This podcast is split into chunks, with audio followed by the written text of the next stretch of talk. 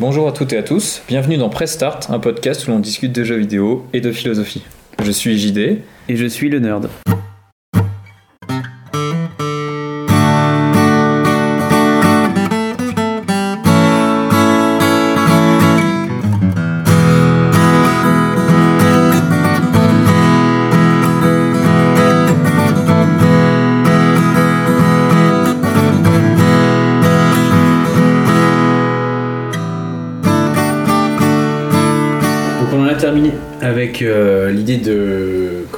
Responsabilité du point de vue du créateur, du point de vue de l'auteur dans l'épisode précédent. Et dans cette deuxième partie, on va euh, toujours hein, se poser la question le jeu vidéo à qui la faute Mais désormais, on va se demander si c'est pas le joueur finalement le véritable auteur du jeu, ou en tout cas, on va s'interroger sur la responsabilité qu'a le joueur euh, dans l'œuvre. Ouais, on va voir comment est-ce que justement il est responsabilisé et peut-être que nous tout de suite on a pensé euh, l'exemple le plus flagrant ça a été Life is Strange ou ce qu'on appelle un peu les jeux narratifs, les jeux à choix. Euh, il y en a des, des kilos mais sans doute que le plus représentatif, celui qui fait le plus parler c'est Life is Strange. Euh, Life is Strange qui est donc développé par le studio Dotnode qui est édité par Square Enix, sorti sur toutes les consoles à peu près sauf peut-être la Switch.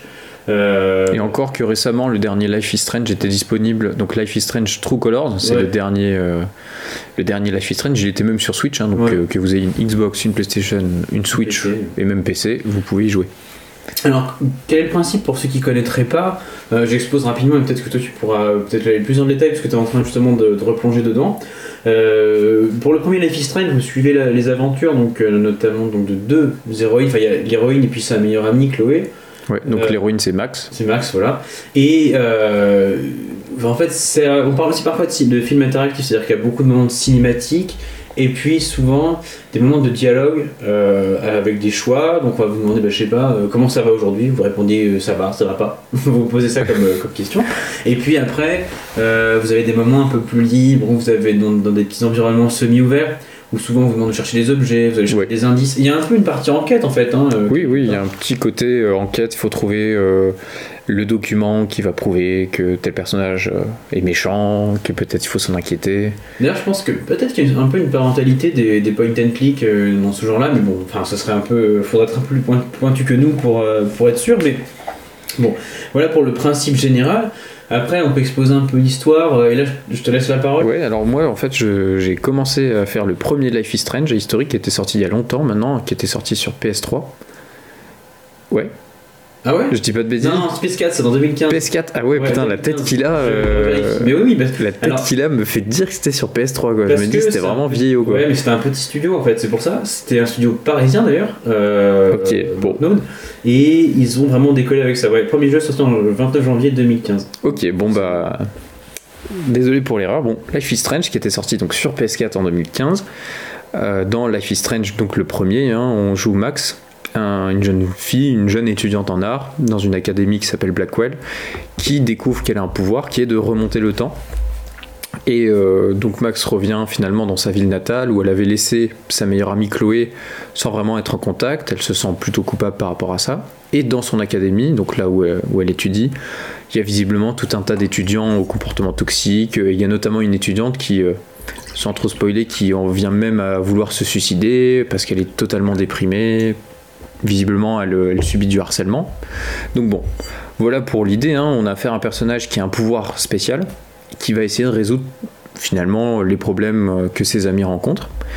Et euh, on a affaire à un jeu donc dit à choix, c'est-à-dire que on est, libre de faire comme on veut. hein. C'est-à-dire si on veut bah, résoudre l'enquête, on va être mis face à, à des énigmes ou à des dialogues avec des personnages pour essayer de leur soutirer des informations.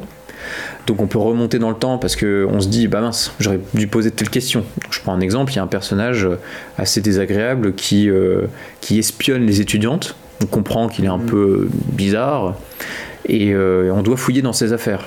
Et euh, assez souvent, par exemple, en fouillant dans ses affaires, on va commettre une erreur. Et donc il faut remonter dans le temps pour pas faire l'erreur, mais faire la bonne action. De la même manière, il y a un personnage qu'on va essayer de sauver du suicide qui est vraiment déprimé. Et euh, ce personnage-là va nous, va nous dire, bah voilà, la vie n'a plus aucun sens, euh, je veux me tuer, enfin, etc. Puis bon, bah, fonction de vos réponses, est-ce que vous allez réussir à la sauver, quoi? Est-ce que vous avez trouvé les bons mots? Est-ce que vous allez lui dire, non, non, ne, il faut pas faire ça, euh, etc. Ou est-ce qu'au contraire, vous allez l'écouter, euh, accorder de l'intérêt euh, à sa parole et, bon, bah, du coup, réussir à la sauver? Moi, j'ai réussi à la sauver, toi aussi, je crois, Ouais. quand tu y avais joué. Et l'intérêt du jeu, c'est quand même le suivant, c'est que visiblement, bon bah, si vous n'arrivez pas bien à parler à ce personnage, euh, il peut vraiment se suicider quoi.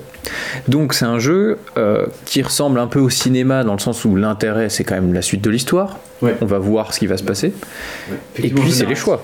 Et c'est un jeu narratif. Et puis c'est les choix que vous faites. Euh, Est-ce que je vais réussir à sauver tel personnage? Est-ce que je vais euh, faire le choix d'utiliser une arme à feu? Au contraire, non. je préfère ne pas faire preuve de violence. Est-ce que ça, ça va pas se retourner contre moi? Je prends l'exemple du personnage qui essaie de se suicider. Moi, c'est un personnage avec qui j'avais été sympathique dès le début du jeu. J'avais essayé de comprendre ce qui se passait. Euh, j'avais euh, notamment compris qu'elle avait un lien important avec son père. Et au moment de se suicider, euh, je lui avais dit Mais non, il y a des gens qui comptent sur toi, regarde, pense à ton père. Et bon, je me dis que dans le fond, ça, ça peut-être. ça peut-être servi. Donc, c'est un jeu où on pourrait dire que bah, le joueur est pleinement investi et une responsabilité essentielle, visiblement, puisque c'est à lui de, bah, tirer les ficelles de l'histoire, quoi, de- d'accorder telle ou telle direction euh, au personnage et euh, à ce qui se passe. Et d'ailleurs, ils sont assez connus pour ça, c'est presque une sorte de. Enfin, aujourd'hui c'est un peu moqué, c'est-à-dire que parfois vous avez des moments de choix cruciaux et ça s'affiche en haut de l'écran euh, et c'est répété d'ailleurs à plusieurs reprises, hein, la notion de choix. Oui, elle est vraiment disent, centrale. oui, oui, euh, ce aura une, euh, des conséquences où euh, il y a un petit papillon en fait en haut à gauche de l'écran qui bat des ailes du genre c'est l'effet papillon. Ouais. Vous avez choisi de faire ça, peut-être que plus tard ça aura telle ou telle conséquence. Alors ces jeux-là, ils sont assez euh, mal vus par la critique, euh, quels que soient les jeux. C'est pour ça que d'ailleurs, moi je, les aime bien, donc je les fais quand même souvent, mais euh, je les achète un peu à l'aveugle. Alors souvent je suis déçu, mais parfois c'est bien.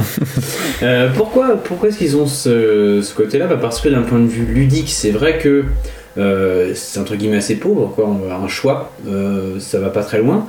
Et puis on considère aussi que le jeu vidéo doit avoir sa propre grammaire, que normalement c'est par l'interaction avec l'environnement, euh, par euh, la narration topographique, genre de notion, qu'on doit euh, comprendre l'histoire, et que tout ce qui va être cinématique, c'est un petit peu plus il y en a, moins le jeu est bon. Alors j'exagère un petit peu, mais voilà, ça c'est l'école Nintendo pour être euh, un peu euh, pour schématiser. Les cinématiques, ce serait la facilité pour raconter l'histoire. On vous met une cinématique de 5 minutes et donc finalement on pourrait dire bah, quel intérêt par rapport à une série ou un film? Surtout que bah, à la limite Life is Strange. C'est pour ça tout à l'heure j'ai fait l'erreur, j'ai dit c'est un vieux jeu. Bon bah Life is Strange c'est pas du cinéma, c'est voilà des c'est plutôt bien modélisé, ça va. Mais c'est un peu crado au sens bon bah voilà les environnements sont pas ouf. euh, à fait. Et donc bah, à la limite allons voir un film. Enfin si c'est pour euh, Exactement. regarder une histoire, euh, quel est l'intérêt? Bah, c'est un peu ce qui a été dit, et surtout, euh, la critique qui revient souvent, peut-être qu'on va y venir tout de suite, je sais pas si. Ouais. C'est euh, en fait, des joueurs sont amusés évidemment à refaire des parties et à voir quelles conséquences avaient les différents choix. Et il s'avère que les choix cruciaux, c'est un peu bullshit en fait. C'est-à-dire que vous allez avoir certes des changements, etc. Mais la plupart du temps, là où les fins disponibles seront quels que soient vos choix précédents.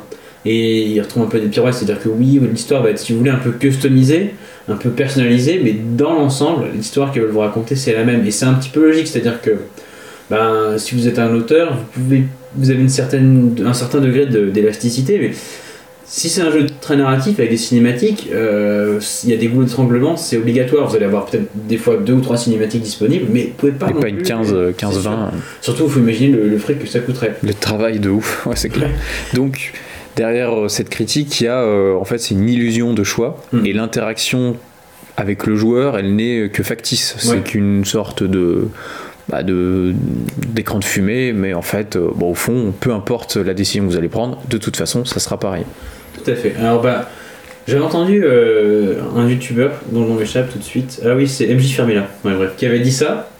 euh, qui avait dit oui, c'est vrai qu'on on reproche ça souvent et peut-être à juste titre, mais moi c'est pas mon problème. Ce que j'aime avec ces jeux-là, c'est que ces choix-là ils vont m'impliquer en fait dans l'histoire. Et c'est ça.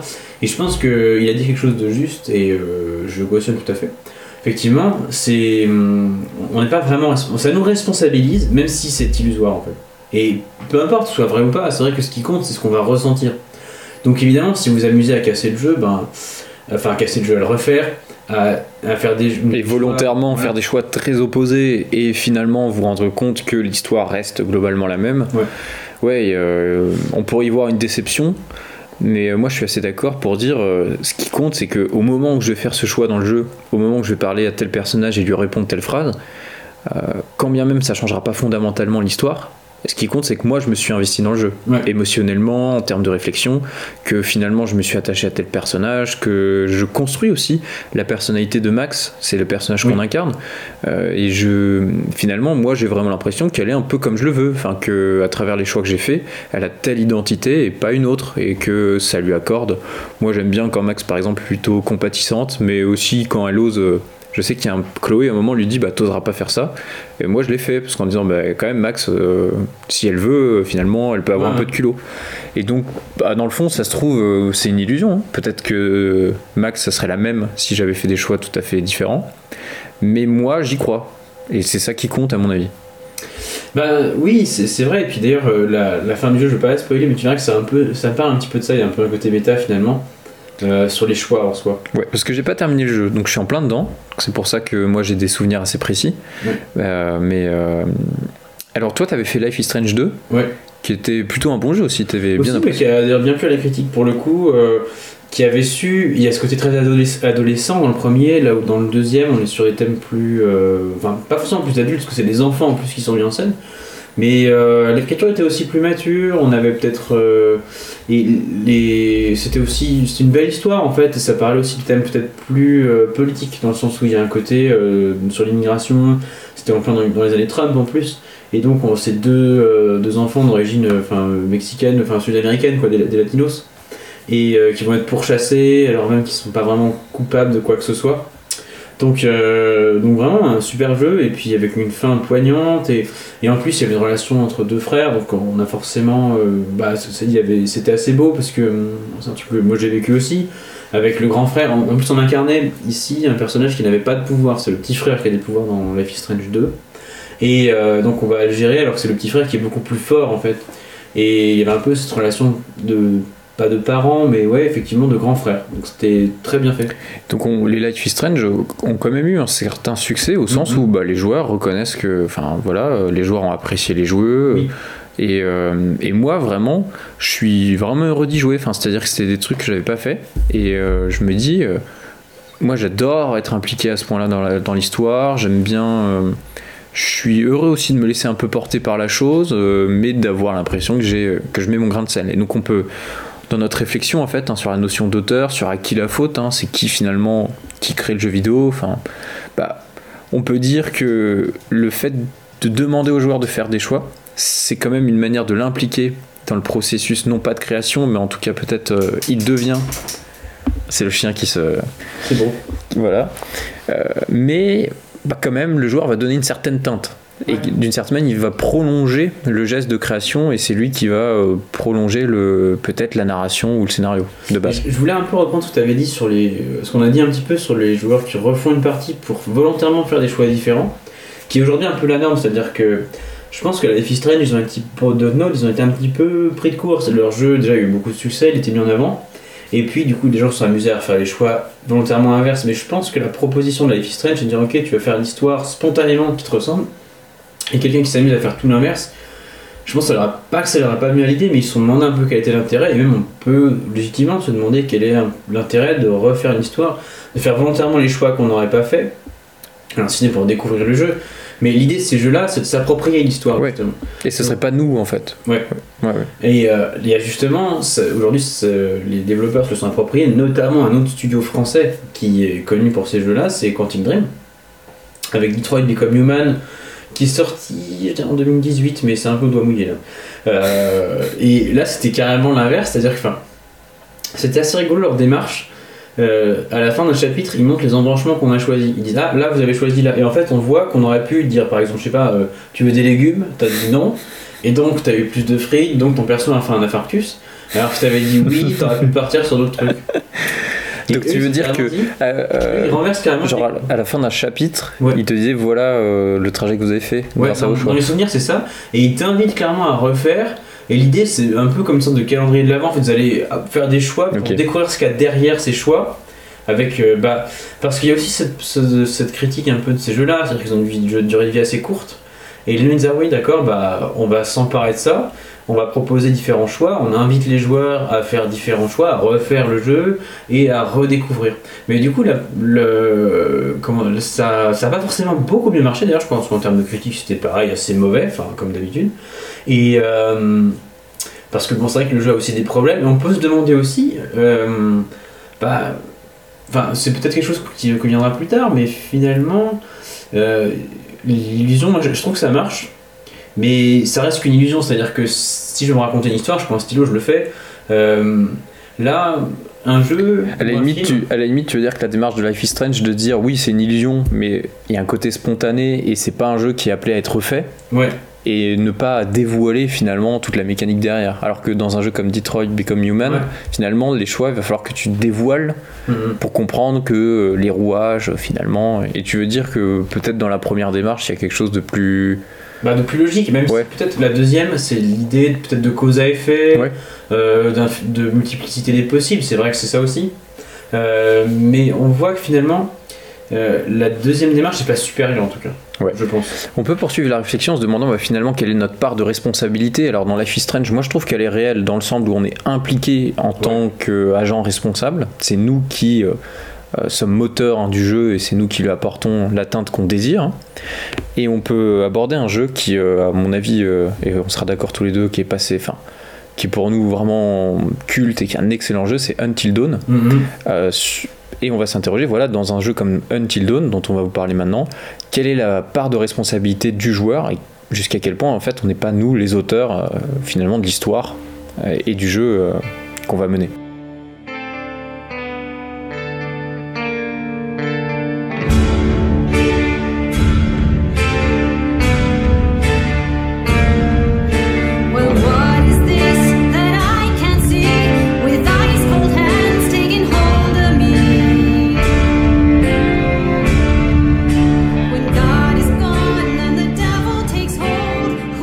Resituer, on dans la même catégorie de jeu, du narratif. euh, alors il y a un petit peu des stars dedans, parce qu'il y a Rami Malek qui, joue un rôle, qui, est- qui a participé à la mocap. C'est un jeu qui a été édité par Sony, mais qui a été développé donc, par le studio qui fait aujourd'hui les Man of Medan.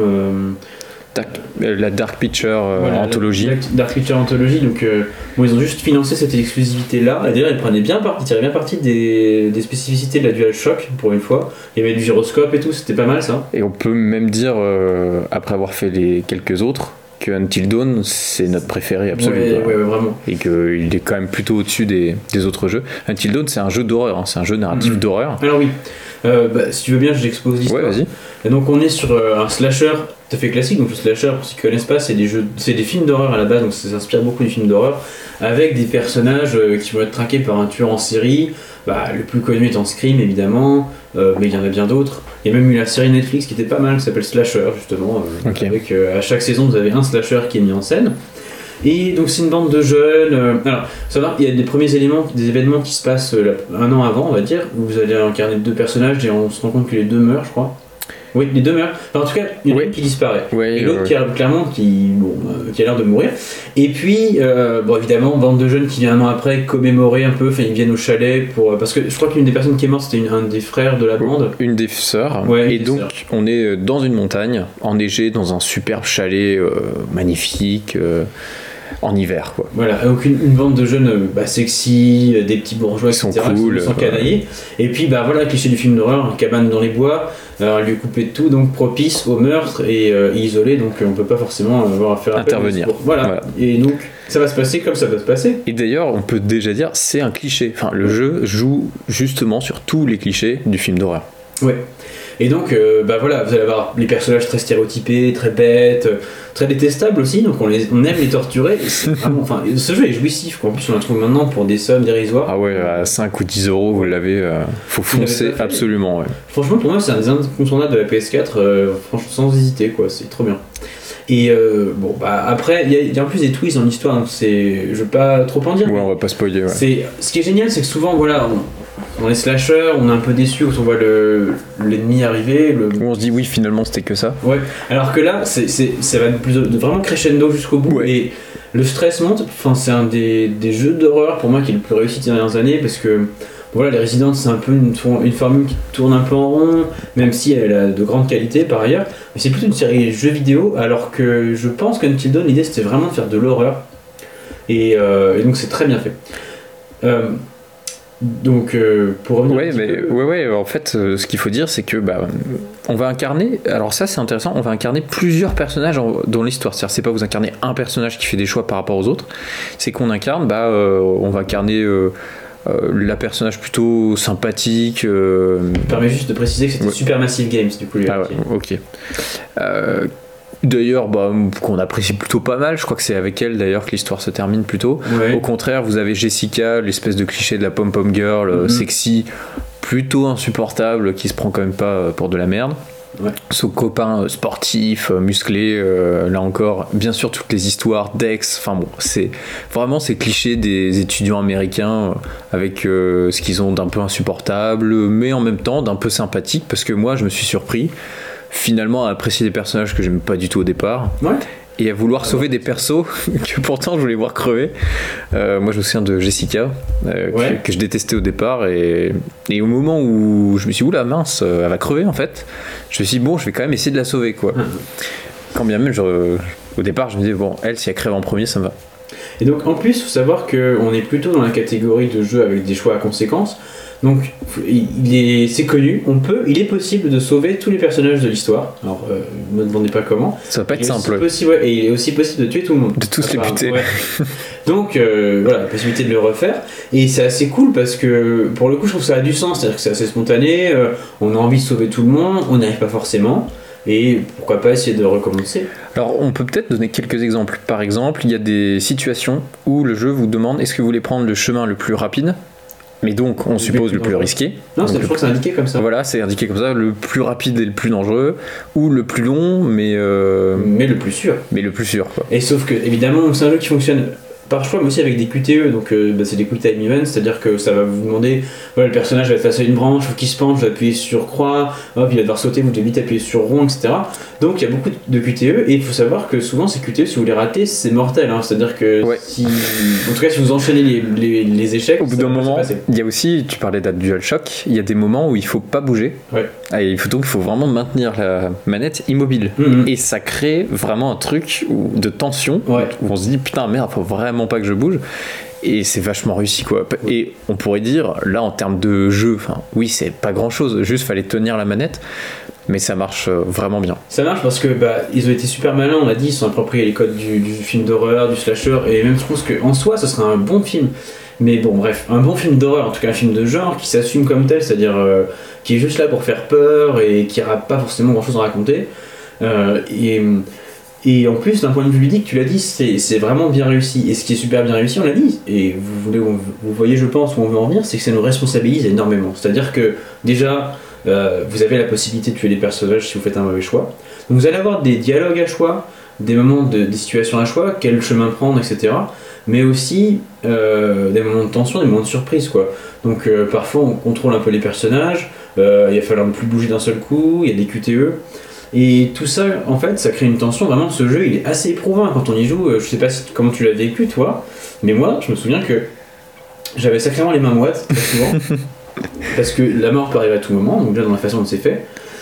Et surtout, on a vraiment bah, cette responsabilité permanente, quoi. C'est euh, intense. Ouais, c'est intense. il y a notamment des, tout un tas de. Alors moi, j'ai fini le jeu, euh, ça s'est mal terminé. hein. Je crois que j'ai sauvé peut-être un ou deux persos. Je crois que j'ai sauvé vraiment le perso que je préférais, mais les autres me quittent. Enfin, je crois que je volontairement j'ai sacrifié un perso pour que celui que j'aimais euh, reste en vie.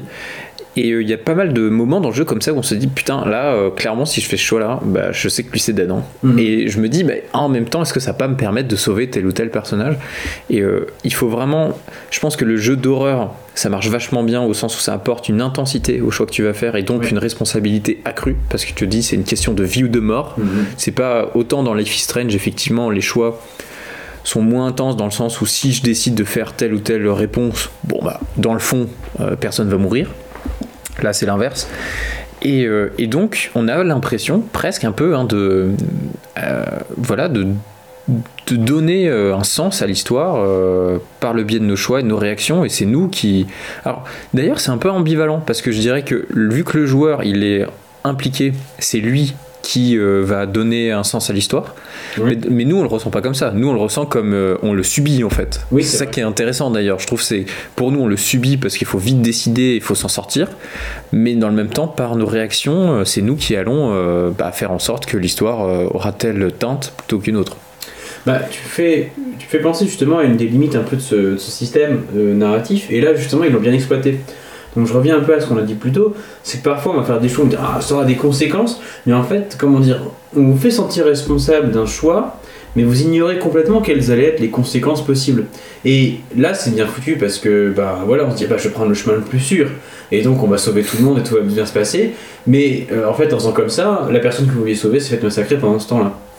Donc Dommage. Et donc justement, il joue sur le fait que, parce qu'on parle de choix, de responsabilité, mais un choix dont on ne connaît pas les conséquences, en tout cas très mal, Oui. c'est différent. C'est-à-dire qu'on pourra, on pourra vous blâmer d'un choix dont vous connaissez les conséquences pas. Vous dites, bah je reprends, je prends d'hiver avant, de prendre le volant. Vous connaissez les conséquences, vous savez que vous prenez des risques, et donc là, on peut, vous on peut euh, juger votre responsabilité par rapport à ça. Alors qu'à l'inverse, euh, je sais pas moi, si vous dites, euh, ben je vais prendre, euh, j'en sais rien, enfin je vais prendre un menu épicé, mais en fait ça s'avère que vous êtes allergique à un des, des- des aliments, Des aliments.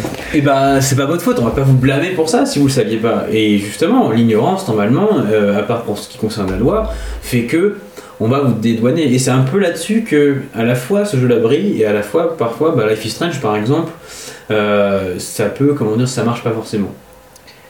Parce qu'on peut pas revenir en arrière dans Until Dawn. C'est ça Ouais. l'intérêt du truc, quoi. C'est C'est que bon bah c'est mort. hein. Si c'est si elle est morte, elle est morte. hein. Et euh, il y a quelques moments où, par exemple, je sais qu'en prenant le chemin, euh, parfois le plus long, vous avez un personnage blessé.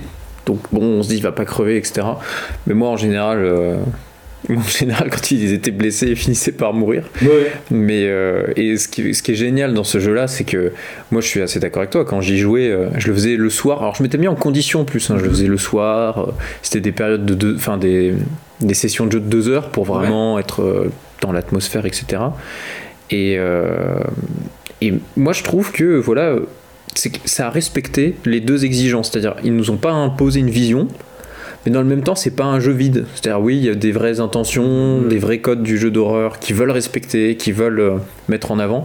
Et donc, c'est, je trouve, un excellent équilibre Ouais. entre une certaine vision du jeu d'horreur et d'un jeu vidéo, et dans le même temps, une place accordée aux joueurs qui est réelle, et qui, pour le coup, là, est pas une illusion. hein. C'est, euh, C'est vrai. véritable. Donc, euh, un, un bon exemple de cette, de cette catégorie-là, et puis l'exemple même qu'on peut, en fait, avec le simple principe de responsabilité, ça devient un enjeu ludique. Donc, ça, c'était très intéressant. Euh, si tu permets, je propose qu'on passe à, un peu à la Ouais. suite. Donc, bah, déjà, on va voir un peu, j'ai commencé à énoncer ces limites de, de ce système, avec peut-être The Witcher qui, euh, qui joue avec ces limites-là lui aussi. Donc, Witcher, vous connaissez sans doute euh, ce RPG. Voilà, qui est issu d'un livre, qui été adapté ensuite en série avec. Qui est célèbre maintenant, je pense, Célèbre. encore plus avec Oui. la série euh, Netflix, euh, Bien sûr. vraiment connue. Et donc, le, moi j'ai fait que The Witcher 3, qui est le plus connu, c'est celui qui s'est le mieux vendu de, de la trilogie, euh, qui est développé donc, par CD Projekt, qui est un studio polonais. Euh, Witcher 3, il- c'est un RPG occidental, il est assez classique dans sa construction, vous avez des niveaux, vous allez choisir euh, vos points de compétence, vous allez les dépenser de certaines façons pour créer des builds, etc. etc. Vous jouez un chasseur de monstres, hein, euh, c'est ça en fait, un sorceleur. Bref, je reviens pas en détail là-dessus. Ce qui est intéressant, c'est que il est aussi connu pour sa narration, qui est particulièrement soignée et dans euh, les quêtes principales et dans les quêtes annexes. Et ce qui fait que le jeu tient la route du point de vue de l'histoire sur au moins une, sur bien une centaine d'heures en tout cas je pense pour ne serait-ce que la partie principale et si on va avec les DLC euh, vous en avez bien pour 150 heures. Toi, t'as as fait la, la Ouais, complète. totale, ouais. Ouais. C'était, c'était vraiment bien. Et alors, un des trucs, comment dire, ce qui fait euh, maintenant la signature quasiment du studio, ils ont repris un concept de l'auteur, donc, qui est Sapkowski, qui disait, dès l'une de ses premières nouvelles de The Witcher, il dit il n'y a pas de, de, de bien, enfin, il n'y a, il n'y a pas de moindre mal. C'est-à-dire que euh, vous allez faire des choix, parfois des choix qui sont difficiles, et euh, vous allez vous dire non, mais là c'est bon, j'ai fait le bon choix.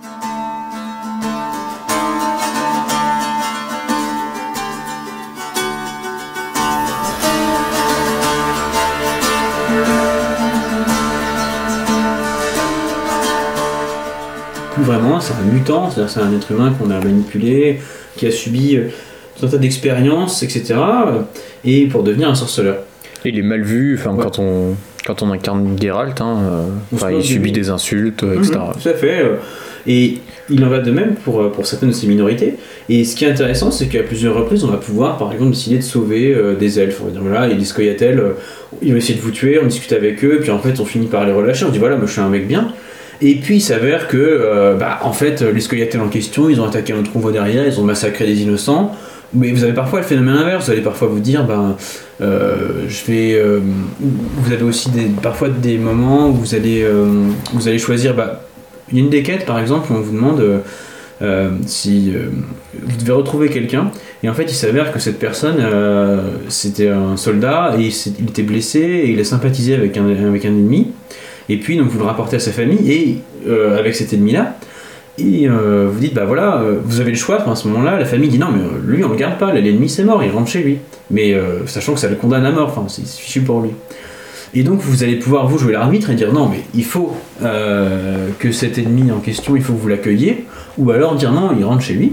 Euh, donc si vous voulez faire le mec sympa, vous dire bah non, vous êtes obligé de l'accueillir, sauf que la famille vous dit, mais attention, euh, le risque c'est que maintenant l'armée vienne chez nous et s'ils voient On qu'on a et oui, s'ils voient qu'on accueille euh, un, un adversaire, on va se faire massacrer. Donc vous voyez, c'est cette idée de moindre mal.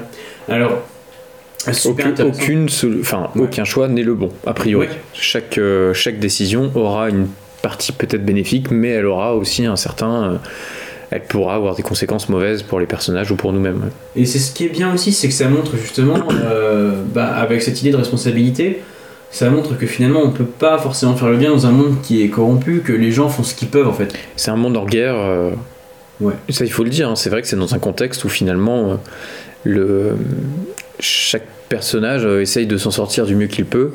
Et euh, ce qui pouvait être paraître bien finira par tourner mal et inversement. Que tu parlais des personnages par exemple qui à la base mènent un combat qui est pour être juste, qui est celui de l'indépendance et en tout cas de se défendre en tant que minorité, mais qui vont peut-être ben, dans leur combat vraiment, tout à fait euh, faire du mal à des personnes qui n'avaient rien demandé, qui n'étaient pas coupables.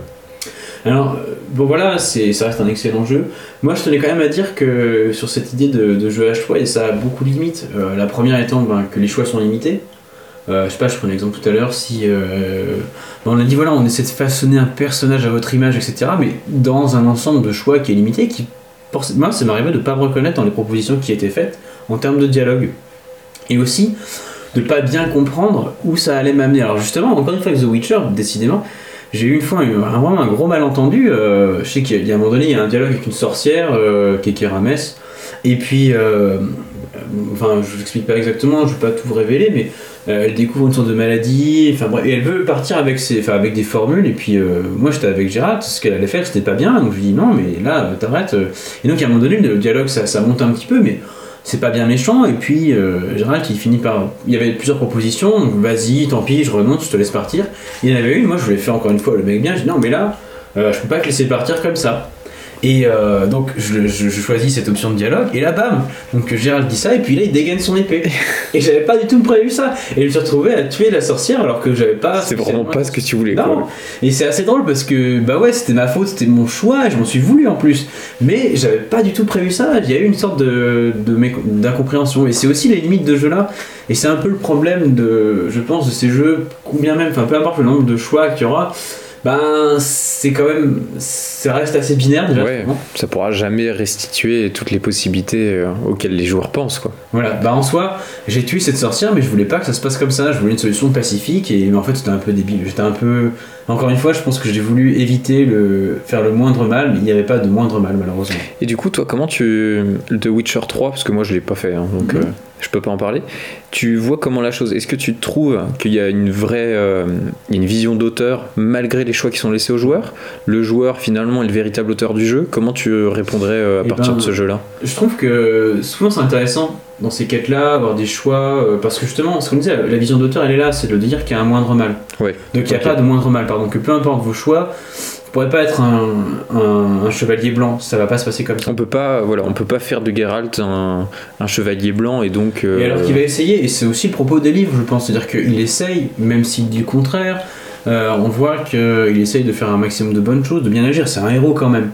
Euh, néanmoins, ça m'a parfois un peu dérangé, parce que je dis voilà, vous façonnez la, la personnalité de Geralt, vous allez vous-même dire les, les compléter ou finir les phrases de Geralt, Ça m'a un peu gêné, pourquoi? Parce que, alors, c'est certes un jeu de rôle, et c'est souvent le principe du jeu de rôle, mais j'étais un peu gêné parce que bah, Gérald, c'est un personnage qui a sa personnalité. On l'a suivi pour certains, on l'a suivi dans, dans plusieurs livres, dans plusieurs jeux avant, dans la série, etc. Donc, Gérald, c'est un. C'est pas un avatar. C'est bien Je quelqu'un. suis pas Gérald, je suis là pour voir l'histoire de Gérald. Et j'ai trouvé que c'était assez paradoxal en fait. Ok, d'accord. Mais malgré tout, c'était pas stupide, il y avait une vraie vision d'auteur. Et on peut peut-être finir notre réflexion sur la responsabilité du joueur et euh, sur euh, peut-être de manière par, cette fois peut-être plus plus générale euh, en abordant un dernier jeu. C'était Last of Us. Et oui, on revient souvent, hein, si vous nous écoutez, euh, The Last of Us, bah, notamment je pense à la partie 2, enfin les deux fonctionnent, mais on va quoi que les deux fonctionnent pour le coup. Et on se pose la question est-ce qu'un jeu finalement ne nous responsabilise pas, même s'il ne nous propose pas de choix d'ailleurs. Parce que là, on a parlé de jeux qui volontairement euh, voilà, laissaient une grande place au joueur dans le sens où elle lui laissait l'occasion de choisir. Ouais. Mais euh, moi, je pense que ce qu'on voudrait dire, c'est que un jeu vidéo n'a pas besoin de donner d'être un jeu à choix pour que le joueur se responsabilise et qu'il ait un, un rôle véritablement essentiel. Bah oui, justement, dans ce. Ça me fait penser à Red Dead Redemption 2 pour le coup. Ah, je fais juste une petite parenthèse Ouais. avant qu'on continue sur The Last of Us, qui pour le coup marche alors qu'il n'y a pas de choix et qui va nous responsabiliser. Et dans Red Dead Redemption 2, il y a un truc assez ridicule, c'est que en fait on peut ch- choisir de bien se comporter ou mal. Il y a une barre en fait, même en bas de l'écran qui s'affiche quand on fait un choix, où on va notre petit, avec une petite tête de cowboy qui va aller le plus vers la gauche si on est de plus en plus méchant, et de plus en plus vers la droite si on fait des choix de gentil. Et euh, c'est censé, je suppose, nous responsabiliser, mais là typiquement ça marche pas du tout parce qu'on est sur quelque chose d'hyper simpliste, d'hyper binaire. Et, euh, et puis pour le coup, les choix sont clairs et transparents et c'est hyper débile, c'est-à-dire qu'on va, on va dire voilà, est-ce que je veux tuer la personne qui m'a embêté? Est-ce que je vais mal me comporter? Est-ce que je vole la recette de truc Est-ce que voilà Et d'ailleurs, si cette question vous intéresse, on vous renvoie à notre tout premier épisode qui s'intéressait à la morale dans les Mhm. jeux vidéo. Tout à fait. Et donc, euh, bah, The Last of Us, bah, peut-être qu'on peut parler justement, peut-être quand même du 2, parce que le 2, c'est connu, c'est une histoire de vengeance. En fait, on- Ellie va perdre un être très cher, donc le personnage principal, Ellie, va perdre un, être cher, et elle va décider de se venger, euh, et va tout faire pour ça. Ça va être ça, toute l'histoire du, jeu. Et ce qui est super intéressant, c'est que on est justement à la place d'Ellie, on est nous-mêmes très attachés à ce personnage qu'elle perd, et on partage son, envie de vengeance, son désir de vengeance. Et puis donc euh, le jeu commence, on, part, et en fait au fil, au fil de l'aventure, au fil de la vengeance, au fil des actions qu'on va commettre, il y a un malaise qui se crée. Et petit à petit, on n'a plus vraiment envie de. Enfin, on a envie de finir le jeu par curiosité, mais on est vraiment en désaccord avec ce qu'on fait. Oui, parce que Ellie va non seulement tuer beaucoup, mais encore que si c'était que ça, mais elle va notamment voir torturer un personnage, hein, euh, vraiment euh, pour la faire parler, hein, et même de manière gratuite, hein, parce que on sait très bien qu'elle finira par la tuer, euh, et elle finit par devenir une sorte de, de sang-froid, hein, elle va tuer, torturer, faire du mal à des personnes, voire qui sont parfois sans défense, hein, euh, et donc on peut être en désaccord avec le personnage. Et on n'a pas le choix. C'est Voilà. tout le propos du jeu d'ailleurs, c'est vraiment on nous impose de faire le chemin avec Ellie, quoi qu'il arrive, vous pourrez pas, euh, vous pourrez pas la raisonner. Enfin voilà, elle est, elle est aveuglée par cette soif de vengeance. Et ce qu'on a dit aussi quand on a fait le premier épisode, on a beaucoup parlé de Last of Us, c'est que bah, on était responsabilisé malgré tout. Il y a, même s'il y a une absence de choix, on, on se sent coupable d'avoir fait ça. Ouais. Et on, on vit véri- véritablement cette vengeance. Et je pense que bah voilà, c'est quelque chose qu'on vous dit de façon morale, il faut pas se venger, etc. C'est écrit dans la Bible, euh, on C'est pas bien. c'est mal. Mais c'est la première fois que je l'avais vé- que j'ai vécu cette expérience-là, parce que bon, je ne suis jamais vengé, en tout cas pas de cette façon-là, pas aussi loin. Et vraiment, alors qu'on est vraiment chargé de haine au départ, Ouais, ouais, le, le jeu, puisqu'on perd un personnage que nous on aimait beaucoup, il est clair que au départ, je pense, beaucoup de joueurs étaient en totale adéquation avec le désir de vengeance d'Ellie et on avait vraiment la haine. On voulait que Abby, hein, qui est le personnage qu'on va chercher à tuer, crève. Vraiment, on voulait la tuer, absolument. Et puis finalement, on va, on va, on va être plus mal à l'aise, comme tu disais, on va être un peu gêné. euh, et on va du coup réfléchir aussi sur le sens de notre action. Euh, alors, Naughty Dog, euh, donc, utilise tout un tas de moyens hein, pour nous faire réfléchir, pour qu'on se rende compte qu'on est responsable de nos actions. On va pas tout développer, mais y a- quand on tue des personnages, euh, les autres les appellent par leur prénom, donc on se rend compte que c'est des véritables personnes, qui avaient une histoire.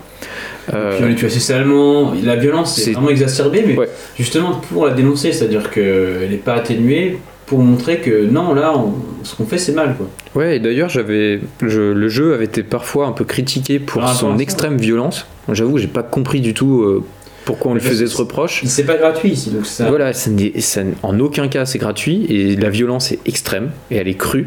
Déjà parce que Naughty Dog ils veulent faire des jeux réalistes, je pense, mais Oui. aussi parce qu'il faut qu'on éprouve. C'est ça buter quelqu'un. Enfin, c'est abominable en fait. C'est Oui. un acte horrible d'ôter la vie euh, et euh, ça se passe pas euh, tranquillement quoi. Et donc c'est un jeu finalement qui, quand bien même il ne nous laisse pas de choix, nous responsabilise. Et, euh, et je pense que c'est la spécificité du jeu vidéo véritablement. C'est-à-dire que pourtant c'est un jeu à hauteur, dans le sens où il y a une vraie vision, il y a des personnages écrits, euh, il, y a un vrai propos dans le jeu. Et pourtant le joueur est vraiment invité à y participer non pas en influençant le cours des événements, mais en s'impliquant notamment émotionnellement en fait dans l'aventure. Bah, euh, voilà, justement, c'est ce qui fait aussi sa force. Et euh, bah, un autre exemple qui est assez parlant, peut-être pour ceux qui l'ont fait, il y a eu les God of War qui étaient connus pour ça, notamment le 3 par exemple. Vous avez des, séances de, des séquences de QTE vous allez devoir achever vos adversaires, les boss notamment, en martelant un bouton, et vous allez avoir euh, le, personnage de, Kratos qui est en train d'enfoncer ses labs euh, dans les entrailles de votre adversaire, et de le massacrer, et vous, euh, en même temps, vous appuyez sur carré de façon répétitive. Et donc, bah, c'est vrai que c'est pour ça que ça a pu d'ailleurs déranger. C'est aussi pour ça, je pense que le jeu vidéo, ça gêne quand il y a plus de violence. C'est-à-dire que si c'est moi qui torture, si c'est moi qui appuie sur carré ou sur triangle machin pour, pour torturer un personnage, euh, c'est beaucoup plus choquant, ça va beaucoup plus m'impacter. Je prends part à la chose. Alors bien sûr c'est virtuel. Heureusement euh, il n'y a aucun mal qui est fait. hein. Ouais. C'est que des PNJ, hein, mais euh, mais on peut pas on peut pas se défiler. En tout cas, je pense qu'on peut le dire comme ça. Enfin, alors bon, peut-être que des joueurs pourraient jouer à Last of Us de manière très détachée. Bon, voir ça comme un voilà un jeu de tir à la troisième personne. Mhm. À mon avis, c'est plutôt rare. Je pense que les personnes qui ont joué au jeu, euh, elles, elles ont été investies, elles ont été touchées par l'histoire, par les Ouais. personnages qui, qui y étaient. Et donc, elles se sont, elles aussi, elles ont éprouvé soit de l'empathie, soit au contraire de l'antipathie euh, par rapport à, à Ellie. En tout cas, moi je pense que ce sera un peu. Bon, je peux conclure ici, je sais pas si t'es d'accord. Ouais. Je pense que ce qui est intéressant, c'est c'est qu'à l'avenir, et ce sera un peu la conclusion même des deux parties, c'est qu'on voit que euh, le jeu vidéo sort un petit peu de son, de son rôle de, de divertissement pur et simple. Et justement aussi par cette force-là, par cette force qu'il a, c'est- c'est-à-dire par la force des choses aussi, il est capable, euh, plus peut-être qu'un autre média, plus même euh, qu'un film ou qu'un livre, de nous mettre, de nous faire vivre de l'em- de l'empathie, quoi, de nous mettre à la place d'un avatar, de quelqu'un, de nous faire vivre des expériences dans sa chair, quoi, de, nous immerger pleinement dans l'esprit de, personnages. On a parlé de Last of Us, mais pour certains, on peut aussi parler de Celeste, donc un jeu de plateforme qui est disponible aussi sur toutes les plateformes, euh, qui vous met à la place d'une personne en détresse psychologique, c'est-à-dire qui, va partir à l'ascension du monde céleste, hein, euh, parce qu'elle est victime d'une dépression. Et en fait, la- la- le jeu de plateforme va être une sorte de métaphore de son- sa propre ascension, elle va regagner confiance en elle, elle va faire un travail sur elle-même, et elle va beaucoup douter, donc le jeu est extrêmement difficile d'ailleurs. Donc c'est pour ça, c'est une sorte de métaphore de l'alpinisme où on cherche ses prises, où on chute, etc. Et l'alpinisme est lui-même une sorte de métaphore de... de cette C'est un sortie combat envers soi-même. euh, ouais, tout à fait. et c'est vrai que c'est un jeu qui est, je pense, éclairant sur ce que c'est que la dépression. Moi, je, je- c'est vrai que je vois les choses un peu différemment maintenant. Euh, je vois peut-être le courage qu'il faut pour en sortir. Et euh, je, suis admiratif. Et à l'avenir, il est clair que le jeu vidéo aura un rôle central euh, dans la politique, peut-être dans la société. Bah, pour prendre aussi un autre exemple, c'est Animal Crossing. Je me rappelle que Nintendo a mis un peu les là parce que je crois que l'équipe de Joe Biden avait fait une île sur le thème Joe Biden et tout qu'on pouvait aller visiter. Donc, c'est dire, je, pense qu'effectivement, la place du jeu vidéo dans la responsabilité, dans, dans le fait de responsabiliser l'individu, c'est quelque chose qui marche. Ouais, parce que, et euh, pour, pour clore hein, la boucle, on se posait la question est-ce que le jeu vidéo c'est une œuvre sans auteur? À qui la faute dans le jeu vidéo? Bon, bah, on a remarqué que le jeu vidéo c'était un média où la responsabilité elle était partagée. Que oui, les auteurs pouvaient bien proposer une certaine vision et un certain sens, mais que ça se faisait jamais sans le joueur. Et euh, que le joueur il a, une, il a sa part, qui est peut-être, qui dans un jeu à choix est peut-être encore plus grande, mais dans un jeu qui propose même pas de choix, elle est toujours présente. Oui, euh, le joueur est bien, d'une certaine manière, euh, l'auteur du jeu. En tout cas, c'est lui qui participe euh, à, le faire et à le créer. C'est la fin de cet épisode. Merci de nous avoir écoutés. Retrouvez-nous sur votre application de podcast préférée. À bientôt.